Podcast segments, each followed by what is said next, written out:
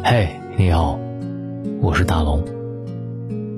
在生活的各种片段当中，你能够想到的最温暖的那个片段是什么时候？今天晚上可以在留言板里留下你最温暖的片段，让更多人都被暖到。在我心里想，和相爱的人肩并肩，相互依偎着睡在床上，是多少人心目当中。最美好的憧憬和温馨。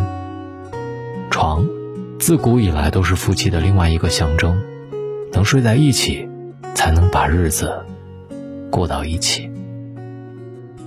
今年的奥斯卡获奖电影《婚姻故事》里面有一个细节让我印象特别深刻：妮可和查理夫妻俩结婚十年了，查理是导演，妮可是女演员。十年前。他们互相爱慕，妮可便为了爱情和查理一起去了纽约，在他的小剧场做了一名小演员。可十年来，妮可越来越难以忍受婚后的生活，查理的控制欲也让她难以呼吸。两个人之间的矛盾重重，无奈之下，他们做出了一个决定：分居。结果，可想而知，分开之后的两个人渐行渐远。查理甚至还在分居期间出了轨，两个人的感情裂痕越来越深，再难回到当初。即便同乘一车，也不再交流。曾经他们同床共枕，虽然有矛盾，也不是不可调解。可如今分床而睡，互不相干，夫妻间的情谊也只能变得越来越淡。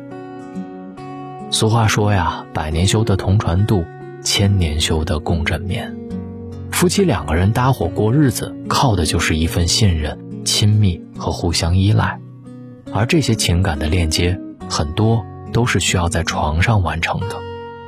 睡在一起的人，彼此气息交融，互相沟通，心与心的距离才会变得越来越近，在一起越久，反而越恩爱。睡不到一起的人，可能就像两根平行线，不断的向前走。但是永远不会相交。电影《无问西东》里，有这样一对夫妻，许伯常和刘淑芬，他们在年少的时候便情投意合，他承诺要爱刘淑芬一生一世。于是刘淑芬便无怨无悔地用自己的工资供许伯常念大学，期待毕业之后他们会像任何一对恩爱的情侣那样步入婚姻殿堂。可许伯常在毕业之后，却发现自己已经不爱刘淑芬了。不愿意接受的刘淑芬要求他履行诺言，他们便这样不情不愿地结了婚。可是两个离了心的人，又怎么能好好的过日子呢？名为夫妻，却连个陌生人都不如。许伯常对所有的人都和蔼可亲，唯独对刘淑芬冷漠无比。明明是世界上最亲近的人，可是连一句话都吝啬说出来。同在一个屋檐下，却分床睡了很多年，承受不了这样貌合神离、冷暴力的刘淑芬，一次次的殴打、辱骂许伯常，但是，他从来只是安静的忍受。直到后来彻底崩溃的刘淑芬终于明白，一直以来。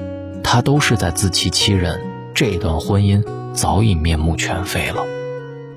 毕竟，连睡在一个床上都是奢侈，说一句话都是额外恩赐的夫妻，哪还有丝毫的情谊可言呢？小小的一张床，却是夫妻生活的试金石。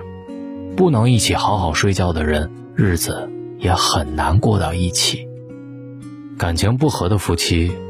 即便睡在一张床上，也是各自一边，背对着冷漠着。感情好的夫妻睡不到一张床上去，心和心的距离也会变得越来越远。夫妻之间的相处，在于默契，在于亲密，在于耳鬓厮磨时内心的安定与甜蜜。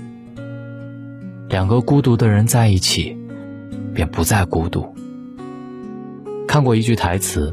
曾以为世界上最糟糕的事就是孤独终老，其实不是，最糟糕的是与那些让你感到孤独的人一起终老。分床睡的夫妻只会慢慢走向重回孤独的道路。夫妻之间最重要的三件事：沟通、性和经济。光是在床上就有两件事。在床上的感情如何，直接决定了夫妻的生活状况。有一部纪录片叫《一周相爱实验》，每集都会请来两对夫妻来做实验。有一对夫妻罗伊斯和布莱恩娜结婚两年，早已进入了矛盾期。罗伊斯有些大男子主义，他总是嫌弃布莱恩娜太闲了，连家务活都干不好，也没有以前性感了，每天都邋里邋遢。布莱恩娜则因为丈夫的不理解，对生活充满了怨气。两个人因为沟通不畅，感情降到了冰点，夫妻生活的频率也非常低。为了缓和关系，他们将尝试每天进行亲密的夫妻生活，持续一周。前两天，他们白天依然有许多矛盾，但是到了夜晚，两个人不约而同地走进房间。第二天，再精神愉悦地起床。第三天。罗伊斯主动提出要给家人做一顿饭，他还帮忙带孩子。一天的鸡飞狗跳让他理解了妻子的不容易。享受了晚餐，他们依然回到房间进行了愉快的夫妻生活。第四天，他们敞开心扉谈话，互相反省。第五天，罗伊斯提出让布莱恩娜出去自由活动，而他负责家里的生活。第六天，感受到丈夫疼爱的布莱恩娜。主动做了很多家务，还为罗伊斯进行按摩。七天实验结束之后，他们的关系已经发生了翻天覆地的变化。参加节目的其他夫妻也都冰释前嫌，夫妻的感情升温。所以，夫妻生活绝不仅仅是性，更重要的是爱。床作为夫妻之间天然亲密的场所，也绝不仅仅只是挨着睡这么简单。身心的互相依赖，灵魂的交流，真诚的沟通，都是夫妻之间必不可少的润滑剂。亲密无间的夫妻，都是睡出来的。现在有许多人推崇分床睡，因为现在人都很忙，生活很累，晚上睡觉就是难得的安静时间。可夫妻之间生活习性不同，比如一个打呼噜，一个乱踢人，对于这样的两个人，分床睡可以保证睡眠质量。反而会感情更好。对有些夫妻来说，分床睡完全不会影响感情，他们依然相爱，依然默契。但是我们却不知道的是，这样的夫妻本身就需要足够深的情感基础，还要在分床睡的情况下依然保持着沟通和交流。他们的距离或许远了一点儿，但是心却并没有分开。可对于大部分的人来说，距离远了，沟通少了，心自然也会变得越来越远了。婚姻或许经得起生活的磨砺，却经不住夫妻的离心。再好的婚姻，夫妻之间也会有误会、猜忌、矛盾和摩擦。俗话说：“床头吵架床尾和”，在床上，两个人完全紧贴的距离，真诚的沟通会加深夫妻间的感情，会让这些不和。自然而然的消失，而分床睡的夫妻只能任由矛盾越来越大，连彻夜长谈解开心结的机会都没有。分床睡的夫妻是很难在一起睡回去的，因为两个人的距离拉远很容易，重新走在一起却真的很难。好好睡觉不仅是对自己的负责，也是对婚姻的尊重。永远别让分床睡成为你婚姻的潜在杀手。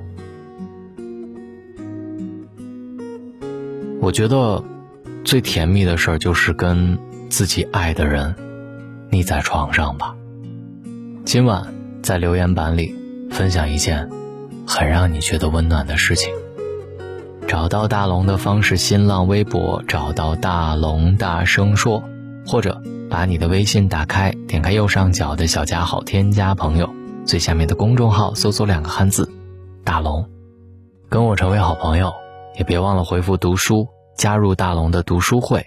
从这周开始呢又有新的礼物送给各位了。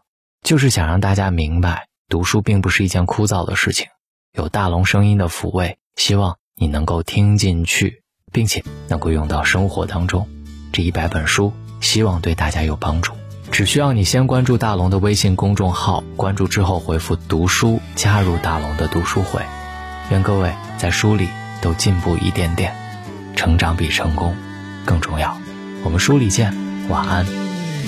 靠近你就觉得安心因为你那双爱笑眼睛你笑